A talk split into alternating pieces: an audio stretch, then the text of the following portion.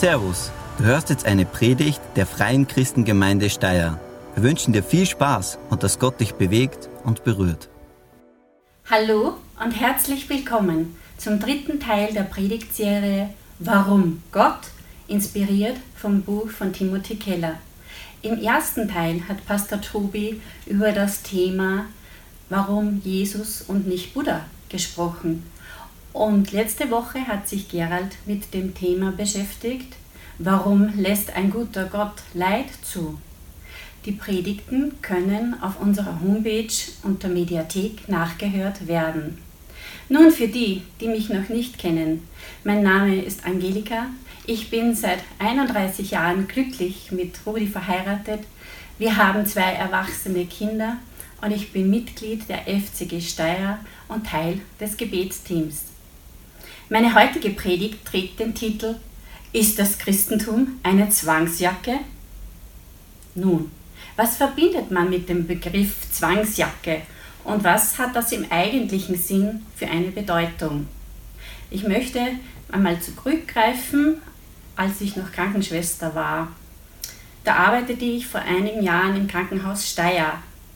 Und im Keller, da gab es einen Raum, das war ein Bereich, der mit Gitterstäben abgegrenzt war. Und dort war sozusagen ein kleines externes Gefängnis für die Gefangenen, die krank waren und medizinisch versorgt werden mussten. Einmal konnte ich beobachten, wie ein Gefangener in Begleitung mit Polizeibeamten in einer Zwangsjacke zu einer Untersuchung gebracht wurde. Was auch immer der Mann Schreckliches getan haben mag, dieses Bild hat mir Angst gemacht. Seine Hände waren fest und eng an seinem Körper nach hinten gebunden, damit er sich selbst und andere Menschen nicht verletzen konnte.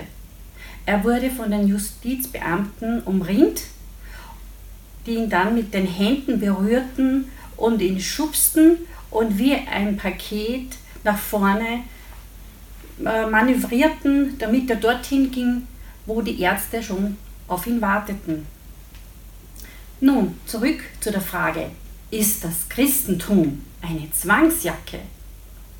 Bevor ich selber Christ wurde und nachdem ich Christ war, hörte ich immer wieder die Behauptungen, wenn ich Christ werde, dann ist es doch vorbei mit Spaß und Freude. Dann muss ich mich an Regeln halten.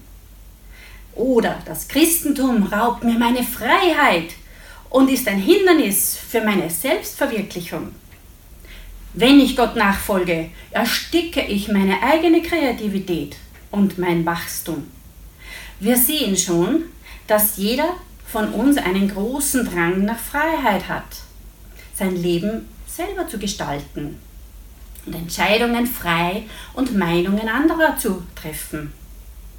Um nochmal zurückzukommen zu dem Gefangenen mit der Zwangsjacke. Er hat nichts mehr in den Sinn, als in die Freiheit zu gelangen. Schauen wir nun an, was das Wort Gottes zum Thema Freiheit sagt.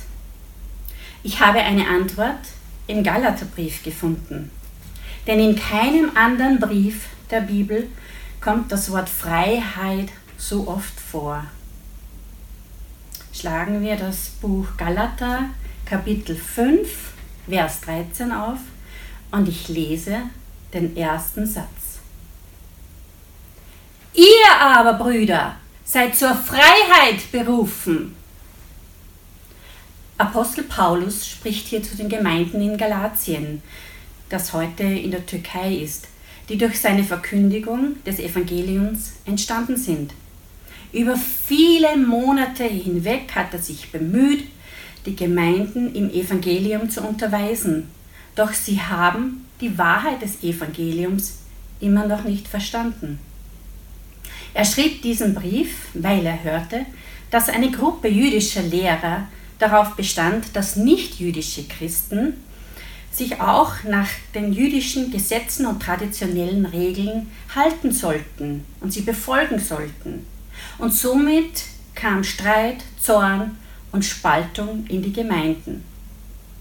Ihrer Meinung nach würde der Mensch errettet, indem er neben dem Glauben an Jesus Christus auch noch bestimmte Gesetze von Mose einhalten muss. Paulus widerspricht heftig. Der Mensch wird nicht durch Werke des Gesetzes gerechtfertigt, sondern durch den Glauben an Jesus Christus. Denn der Glaube an Jesus Christus bedeutet die wahre Freiheit. Wenn wir jetzt weiterlesen, so steht in dem nächsten Satz. Nun betrachtet nicht die Freiheit als Gelegenheit für das Fleisch. Paulus verwendet hier den Begriff Fleisch für unsere natürlichen Begierden, Gelüste, unsere sündige Natur, die gegen den Geist Gottes kämpft. Und wenn wir uns von solchen Auswirkungen treiben lassen, ja, wenn wir uns, dann schauen wir uns, wenn wir uns von unserer sündigen Natur treiben lassen, dann müssen wir jetzt schauen, was in Galater 5, Vers 19 steht. Wir lesen bis 21. Klar erkennbar sind die Auswirkungen unserer natürlichen Begierden, nämlich Ehebruch, Unzucht, Unreinheit, Ausschweifung, Götzendienst, Zauberei, Feindschaft, Streit, Eifersucht, Zorn, Zwietracht, Spaltungen, Neid, Mord, Trunkenheit, Völlerei und dergleichen, von denen ich euch voraussage, wie ich auch früher schon gesagt habe, dass die, die so etwas tun, das Reich Gottes nicht erben werden. Wenn wir uns aber vom Geist Gottes leiten lassen, so werden wir diese Früchte ernten. Schauen wir, was im Vers 22, Galater 5, Vers 22 steht. Die Frucht des Geistes aber ist Liebe, Freude, Friede, Geduld, Freundlichkeit, Güte, Treue, Sanftmut, Selbstbeherrschung. Timothy Keller beschreibt in seinem Buch den Unterschied zwischen dem religiösen Menschen und dem gläubigen Menschen. Er sagt, der religiöse Mensch sagt, wenn ich mich nicht genug anstrenge, nimmt Gott mich nicht an. Also ich muss mich anstrengen, dann nimmt mich Gott an. Die Motivation ist, ich gehorche, damit mich Gott annimmt. Der gläubige Mensch hingegen sagt, dass Gott ihn annimmt, weil Jesus alles für ihn am Kreuz getan hat. Das Prinzip ist die Liebe. Gott nimmt mich an, weil Christus aus Liebe zu mir meine Sünden am Kreuz getilgt hat, er ist auferstanden und hat mir das ewige Leben gegeben und darum gehorche ich ihm. In der Religion versucht man die göttlichen Gebote aus Angst einzuhalten. Wir glauben, dass wir dann, wenn wir nicht gehorchen, Gottes Segen in dieser Welt verlieren. Weiter schreibt er, das Motiv des gläubigen Menschen daher ist diese Dankbarkeit für den Segen, den wir in Christus bereits empfangen haben. Er möchte Gott gefallen, dieser Mensch, und ihm nachfolgen, weil er sein Leben für ihn gegeben hat. Beide Menschen sitzen sonntags in der Kirchenbank, beten, spenden großzügig, beide nehmen die Verantwortung für ihre Familien wahr, engagieren sich auch in der Gemeinde und versuchen ein ordentliches Leben zu führen, Beide haben radikal unterschiedliche Motive und leben aus verschiedenen Identitäten heraus. Und das Ergebnis sind zwei Christenleben, die radikal unterschiedlich sind. Nun, warum wurde das Gesetz gegeben? Das Gesetz wurde gegeben, um den Menschen zu zeigen, dass sie schuldig sind. Aber Christus löste das Gesetz ab. Die christliche Botschaft ist, dass wir nicht durch unser Tun erlöst sind, sondern durch den Glauben an Jesus Christus, der für uns am Kreuz gestorben ist und uns befreit hat. Jesus ist keine Zwangsjacke. Er hat das Gesetz abgelöst, ja, er hat es sogar erfüllt. Paulus schreibt uns noch etwas Wichtiges in Galater 5.13, nämlich der dritte Satz, den ich noch nicht vorgelesen habe.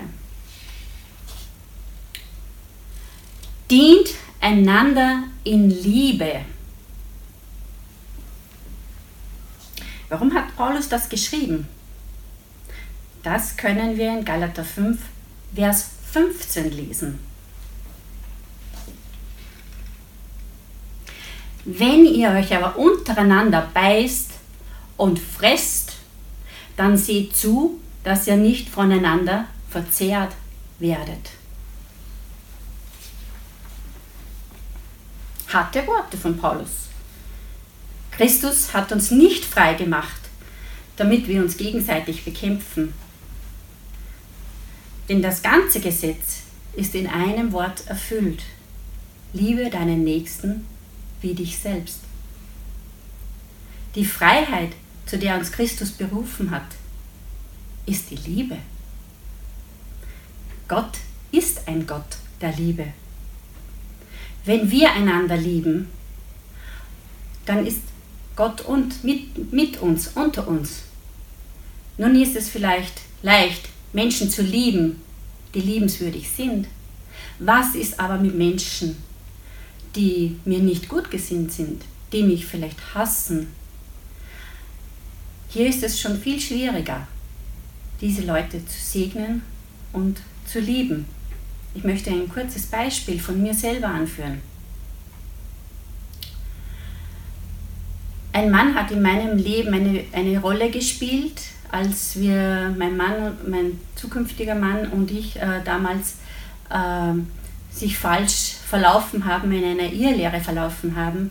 Und ich war am Boden zerstört.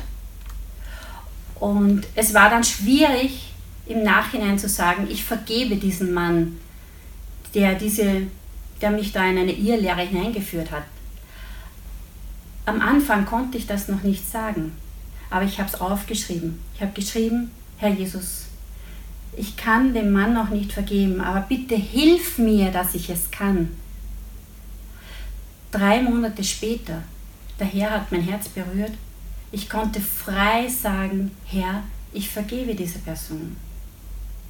Es ist ganz wichtig, dass wir nicht unsere Bitterkeit in uns behalten. Dann können, kann auch die Liebe nicht in uns bleiben. Es ist wichtig, dass wir diese Bitterkeit herauslassen und sie Jesus übergeben. Und er kann uns seine Vergebung wieder schenken. Zusammenfassend kann man sagen, unsere Freiheit, die wir durch Glauben an Christus erhalten, macht uns frei, einander zu lieben, zu dienen, aber nicht frei, Unrechtes zu tun.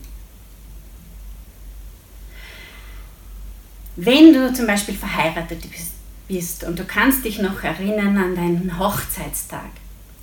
Du stehst am Eingang der Kirche, der Bräutigam steht schon vorne beim Altar, der Brautführer führt dich Schritt für Schritt nach vorne und jeder Schritt, den du gehst, ist einfach noch mehr Freude, noch mehr Liebe steigt in dir auf. Oder vielleicht hast du Gedanken, wo kann ich denn mein Brautkleid noch schnell schmutzig machen, bevor ich vorne stehe vor ihm, vor meinem Bräutigam? Natürlich denkst du so nicht. Du möchtest rein, heilig und du möchtest ihn ehren und lieben, für immer achten, für immer alles tun, was, was er von dir verlangt. Du freust dich schon, wenn, er, wenn du seine Hand ihm entgegenstreckst. Zusammenfassend können wir sagen, die Liebe ist die Motivation in unserem Leben. Ich möchte nochmal zurückgehen zu der Behauptung, das Christentum raubt mir meine Freiheit und ist ein Hindernis für meine Selbstverwirklichung. Im Buch steht, der Psychiater M. Scott Peck berichtet über eine Patientin namens Charlene, die Folgendes über das Christentum sagte. Da ist kein Platz mehr für mich. Ich will nicht für Gott leben, ich will für mich leben, für mich selber. Dem Christentum wird nachgesagt, es sei ein Hindernis für die Selbstverwirklichung des Einzelnen, weil es unsere Freiheit einschränkt, unseren Glauben und unser Lebensstil selber zu wählen. Viele Menschen arbeiten sehr hart an ihren Karrieren, damit sie viel Geld verdienen, was aber manchmal gar nicht zu ihrem Wesen, zu ihrem Talent passt. Und solche beruflichen Lebensläufe sind dann oft Zwangsjacken, die auf Dauer unmenschlich unterdrückend sind und oftmals sogar ins Burnout führen. Der Buchautor schreibt, dass wir ja gar nicht die Herren über unser eigenes Leben sind.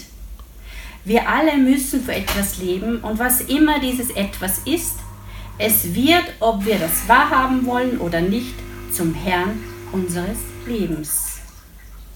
Allein seine Gnade kann uns frei machen von der Sklaverei unseres Ichs.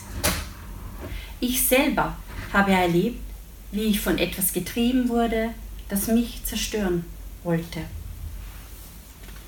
Ich bin in einem christlichen Elternhaus aufgewachsen und hatte das Gottesbild, dass Jesus für mich am Kreuz starb, er ist auferstanden und wenn ich ein guter Mensch bin, werde ich in den Himmel kommen. Mit 21 Jahren heiratete ich dann meine große Liebe und unsere Tochter Marianne kam bald darauf zur Welt. Meine Welt schien in Ordnung zu sein, bis auf den Tag, wo ich die Nachricht bekam, dass meine Mutter sich das Leben nahm. Die große Frage, warum nur, ließ mich auf eine lange Reise von über 20 Jahren nach dem Sinn des Lebens gehen. Ich suchte meine Antworten im Spiritismus, in anderen Religionen und in der Esoterik. Mein Mann besuchte ebenfalls viele Seminare, sodass wir uns gegenseitig motivierten und unser Dasein reflektierten. Schließlich waren wir in einer Gruppe, die versuchte, aus Werken sich selber aus dieser bösen Welt zu erlösen. Selbsterlösung, rein und heilig werden, das war das Thema. Wir waren wie von einer fremden Macht getrieben. Wir haben unser Bestes getan, was man tun konnte. Im Jahr 2013, nach sechs Jahren Selbstschau,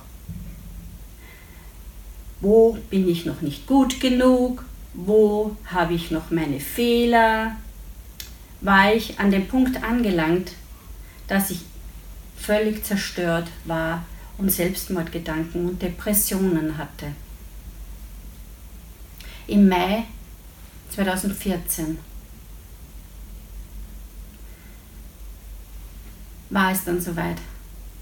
Ich schrie zu Gott und er erhörte uns. Und mein Mann und ich haben Jesus in unser Leben aufgenommen. Wir wollten natürlich diesen Jesus immer näher kennenlernen und deshalb besuchten wir auch eine Bibelschule. Er hat uns ein neues Leben gegeben und uns und mich in die Freiheit geführt. Ich habe es nicht verdient.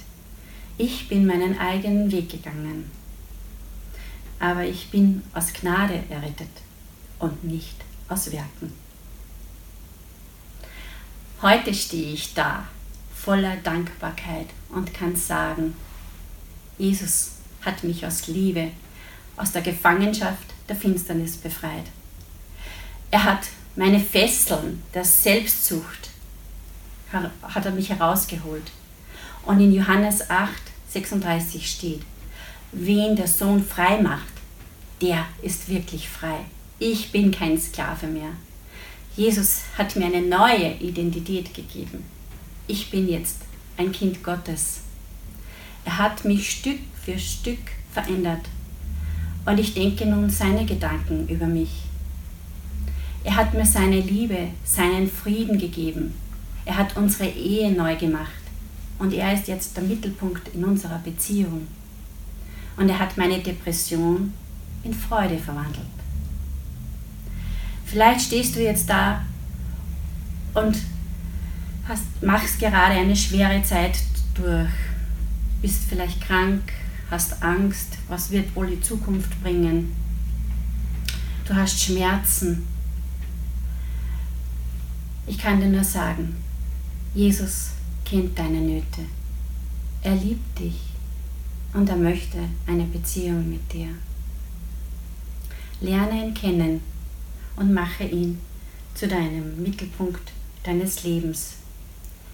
Er ist für deine Sünden am Kreuz gestorben, damit du seine Vergebung empfangen kannst. Wenn du jetzt diesen Jesus noch nicht kennst und ihn kennenlernen willst und ihn als deinen Herrn und Erlöser annehmen möchtest, so öffne nun dein Herz. Und du schließt vielleicht jetzt deine Augen und ich spreche folgendes Gebet, das du mir nachsprichst. Herr Jesus, ich komme jetzt zu dir. Ich glaube, dass du für mich am Kreuz gestorben bist und dein kostbares Blut mich von jeder Schuld, von jeder Abhängigkeit reingewaschen hat. Du hast den Tod besiegt, bist auferstanden und lebst in Ewigkeit. Das glaube ich von ganzem Herzen. Herr Jesus, komm in mein Herz und sei du nun der Herr meines Lebens. Ich danke dir, dass du mich errettet hast. Amen. Wenn du dieses Gebet jetzt zum ersten Mal gesprochen hast, würde es uns freuen, wenn du uns eine Mail schickst auf unserer Homepage www.fcg-steier.at auf der Rubrik Kontakt. Wir würden dich gerne kennenlernen und ja, dir ein Geschenk geben. Im Anschluss hast du auch jetzt die Möglichkeit, das Abendmahl zu feiern. Wenn du auf der Homepage www.fcg-steier.at äh, am gehst. Gottes Segen. Vielen Dank fürs Zuhören. Wir hoffen, dass dir diese Predigt weitergeholfen hat. Wenn du mehr über uns wissen willst oder Fragen an uns hast, besuche unseren Gottesdienst in Steyr und schau auf www.fcg-steyr.at vorbei. Wir freuen uns auf dich.